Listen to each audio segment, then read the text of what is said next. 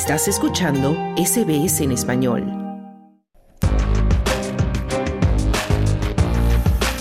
Australia.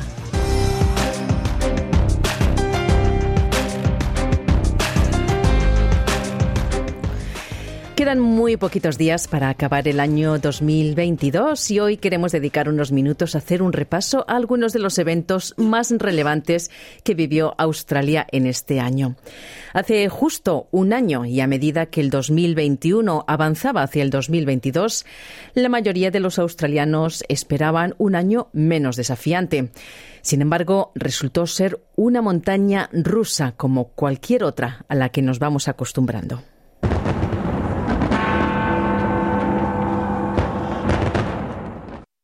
El primer día del año 2022, la icónica exhibición de fuegos artificiales de Año Nuevo de Sydney fue muy diferente a la de años anteriores. El puerto de la bahía de Sydney generalmente alberga a un millón de personas o más para los fuegos artificiales. Pero este año, en medio de un aumento en las infecciones por COVID, la alcaldesa de Sydney, Clover Moore, dijo que solo asistieron 36.000 personas. We're really pleased that so many people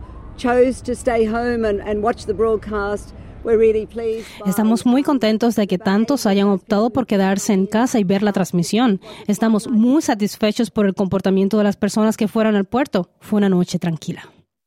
Eso es lo que decía la alcaldesa de Sydney, Claver Moore. Y cuando comenzó el nuevo año, Omicron surgió como la variante dominante de COVID-19 y su aumento afectó el torneo de tenis del Abierto de Australia que se celebró en enero. Específicamente afectó, como recordarán, al icono internacional del tenis, a Novak Djokovic. El número uno del mundo esperaba ganar un récord de 21 títulos de Grand Slam, pero su visa fue cancelada y su llegada fue a su llegada a Australia fue trasladado al Carlton's Park Hotel donde los defensores de los refugiados y los entusiastas del tenis se manifestaron a la vez, argumentando lo que cada parte defendía. Vamos a escuchar este diálogo. Going on court, they can do a lot of things, you know.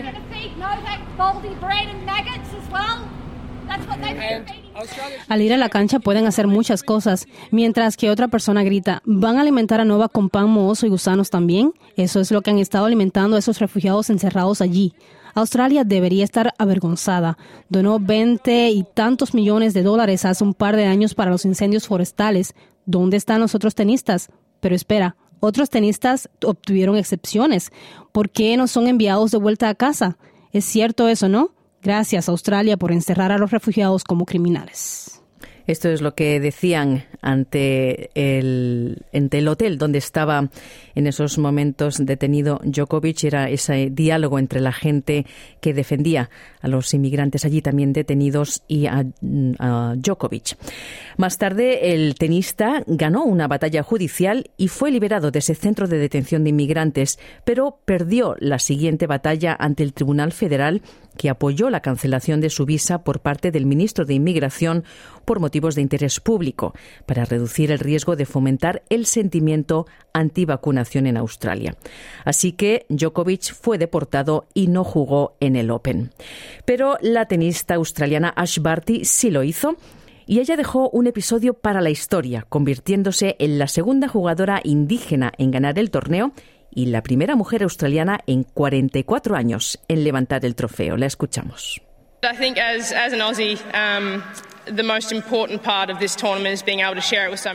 Creo que como australiana la parte más importante de este torneo es poder compartirlo con tanta gente y ustedes hoy en el público han sido excepcionales. Esto es lo que, lo que decía Barty, que se retiró del tenis solo un mes después de haber ganado el abierto de Australia. Y también eh, en enero, el día 20, Australia pasó un nuevo marcador no deseado, registrando más de dos millones de casos de coronavirus desde que comenzó la pandemia. Y a finales del mes de enero, Australia había registrado su mayor total diario de muertes por COVID, con 97 reportadas en el país. El director de salud de Queensland, John Gerard, dijo lo siguiente. This is the peak, it's not the end. So there will still be people continuing to get this. Este es el pico, no el final. Todavía habrá mucha gente que se contagiará de COVID, mucha gente. Estamos a mitad de camino, no es el final. No es demasiado tarde para obtener esa vacuna de refuerzo. Es lo que decía el director de salud de Queensland, John Gerard. Y se estableció un récord mucho más positivo cuando Dylan Alcott se convirtió en el australiano del año 2022, la primera vez en los 62 años de historia del premio que una persona con discapacidad se llevaba este reconocimiento. Le escuchamos. The reason I get out of bed is, is not to win gold medals and Grand Slams. It's to la razón por la que me levanto de la cama no es para ganar medallas de oro y Grand Slams, es para cambiar la percepción de la gente, para que personas como yo, las personas con discapacidades, consigan las oportunidades que merecen. Era Dylan Alcott, que también era mm, tenista en silla de ruedas. Y en febrero el gobierno federal reabrió las fronteras de Australia a los visitantes internacionales que estaban completamente vacunados. Esto ocurrió el 21 de febrero. Y el día 23 Australia impuso sanciones a Rusia por acumular tropas en su frontera con Ucrania. Así hablaba el entonces primer ministro Scott Morrison. We can't have some suggestion that Russia has some just case here. No podemos admitir ninguna sugerencia de que Rusia está tratando de hacer justicia con estos actos. Se están comportando como matones y abusadores, y así es como se les debe calificar, matones y abusadores. Es lo que decía Scott Morrison, el ex primer ministro. Y Rusia invadió Ucrania un día después. En el mes de marzo, el clima extremo en Queensland y Nueva Gales del Sur provocó inundaciones severas y mortales. Después de nueve muertes, la primera, la premier de Queensland, Anastasia Palaszczuk, emitió esta advertencia. The Bureau has advised us they can be life-threatening thunderstorms. La oficina nos ha informado que pueden ser tormentas eléctricas potencialmente mortales y que será algo continuo durante las próximas 24 a 48 horas. Por lo tanto, el lugar más seguro para las personas es la casa, fuera de las carreteras. Es lo que decía la premier de Queensland, Anastasia Palaszczuk. Y marzo fue un mes sombrío para los seguidores del cricket en todo el mundo, ya que el icónico Shane Warne murió repentinamente en Tailandia. El capitán australiano Pat Cummins dijo que la noticia dejó al equipo en un estado de incredulidad.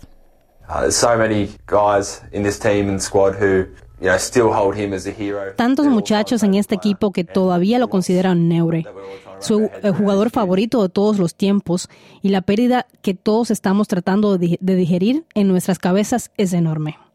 Es lo que decía el capitán australiano Pat Cummins. Y a fines de marzo el Gobierno federal entregó su presupuesto un mes antes, presentando un importante mensaje de la coalición antes de las elecciones federales que se celebraron en mayo. Y a mediados de abril la campaña electoral estaba ya oficialmente en marcha. Mientras tanto, el Banco de la Reserva se vio sometido a una mayor presión para elevar las tasas de interés después de que la tasa de inflación anual de Australia subiera a su nivel más alto en dos décadas, impulsada por el aumento de los precios de la gasolina y de los costos de la vivienda. El índice de precios al consumidor aumentó, llevando la tasa anual al 5,1%.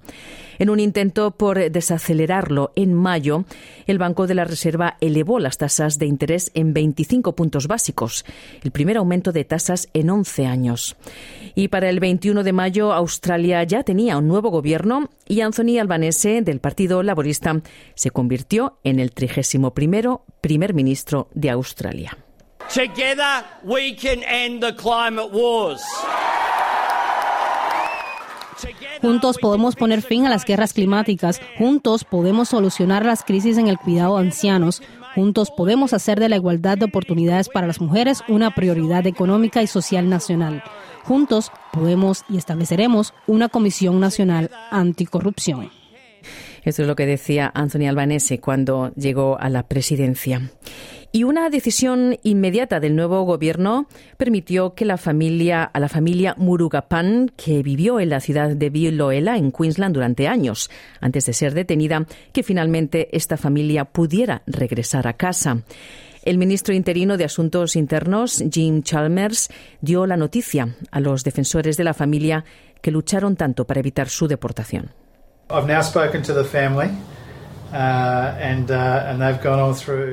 Ahora he hablado con la familia y han pasado por todos los procesos en Perth. Y realmente solo quería llamar y decir cuánto apreciamos la forma en la que han luchado por esta hermosa familia. Era Jean Chalmers, el entonces ministro interino de Asuntos Internos. Y en otros asuntos, a principios de junio, la reina Isabel II celebró 70 años en el trono británico.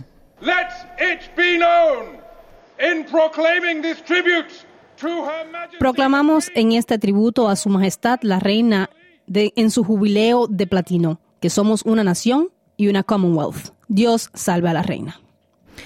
Pero las celebraciones se convirtieron en dolor en el mes de septiembre. Tenemos una noticia muy importante que dar. El Palacio de Buckingham acaba de anunciar que Su Majestad, la Reina Isabel II, ha muerto. Es como se anunciaban esas noticias. Y en asuntos económicos de nuevo, en el mes de junio se produjo el mayor aumento de las tasas de interés de Australia en más de dos décadas, coincidiendo con un fuerte aumento de los precios del gas y la electricidad. Por otro lado, los Socceroos vencieron a Perú para ganar su lugar en la Copa Mundial de la FIFA de este año. Y se publicaron los primeros resultados del censo del 2021, que muestran que Australia se está volviendo cada vez más diversa, menos religiosa y su población se ha duplicado en tamaño en los últimos 50 años, hasta alcanzar 25 millones y medio de habitantes. Y el primer ministro Anthony Albanese anunció que su gobierno avanzaría hacia el establecimiento de una voz indígena al Parlamento. Por otro lado, otro aumento de 50 puntos básicos en las tasas de interés en agosto aumentó la presión sobre el nuevo gobierno mientras intentaba brindar tranquilidad a los, a los hogares australianos. Y un poco más tarde en el mes, Australia perdió a dos queridos iconos de la música. La vocalista principal de The Seekers, Judith Dunham, murió a los 79 años. Su legado abarca décadas.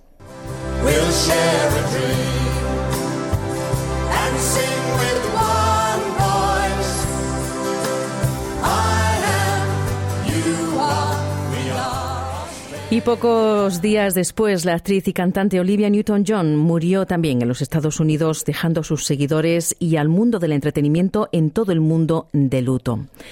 También en agosto, el primer ministro buscó asesoramiento jurídico tras las revelaciones de que su predecesor había prestado juramento en secreto en varias carteras ministeriales. Escuchamos a Albanese. Los australianos sabían durante la campaña electoral que yo estaba dirigiendo un ministerio en la sombra. Lo que no sabían era que Scott Morrison estaba dirigiendo un gobierno en la sombra. Este es el tipo de acciones penosas que, ridiculizaríamos si ocurrieran en un país no democrático. Es lo que decía Anthony Albanese. Y septiembre trajo de nuevo otro aumento de la tasa de interés, el quinto aumento consecutivo, dejando a muchas personas realmente luchando con el aumento de los costos de vida diarios. Pero en mejores noticias, esto también sucedió. Escuchemos. Nunca hemos estado en una mejor posición para poner fin a la pandemia. Todavía no hemos llegado a ese punto, pero el final está a la vista. Este era el doctor Tedros Ghebreyesus de la Organización Mundial de la Salud anunciando tasas de mortalidad récord de dos años y anunciando también una flexibilización de las medidas en todas partes. Esto a pesar de las continuas altas tasas de infección.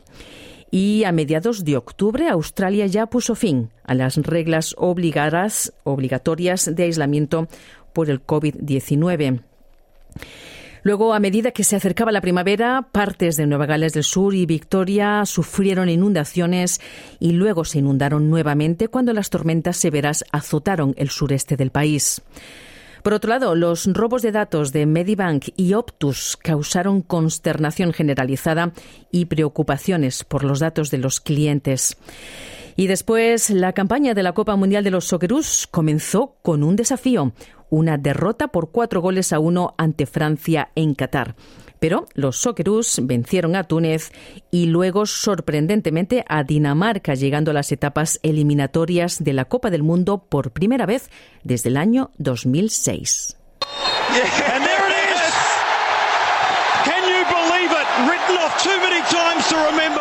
Así se celebraba esta clasificación a las etapas eliminatorias. Los Socceroos fueron finalmente derrotados, pero no deshonrados. Argentina les venció en la ronda de 16avos de final. El orgullo de los Socceroos, mezclado también con la decepción, estaba a la orden del día para los que vestían de verde y oro, y también para el hombre que los entrenaba, Graham Arnold. Solo espero que todos en Australia respeten lo que hemos hecho y también que estén muy orgullosos de nosotros. Se los llevamos a ellos. Era el entrenador de los Socceroos, Graham Arnold. Y podría haber sido un final feliz para el 2022, pero el final del año se vio afectado por el horror de una emboscada en una propiedad remota al oeste de Brisbane, en Queensland. Eh, seis personas, como recordarán, seis personas murieron por disparos, dos agentes de policía, un miembro del público y tres personas presuntamente responsables de las muertes. Bueno, y hasta aquí el resumen de lo más destacado del 2022. Y como siempre, aquí en SBS Spanish estaremos contigo, por supuesto, en el 2023 para contarte todo lo que ocurra y también para analizar todo lo que nos vaya trayendo el nuevo año. ¿Quieres escuchar más historias como esta? Descárgatelas en Apple Podcasts, Google Podcasts, Spotify o en tu plataforma de podcast favorita.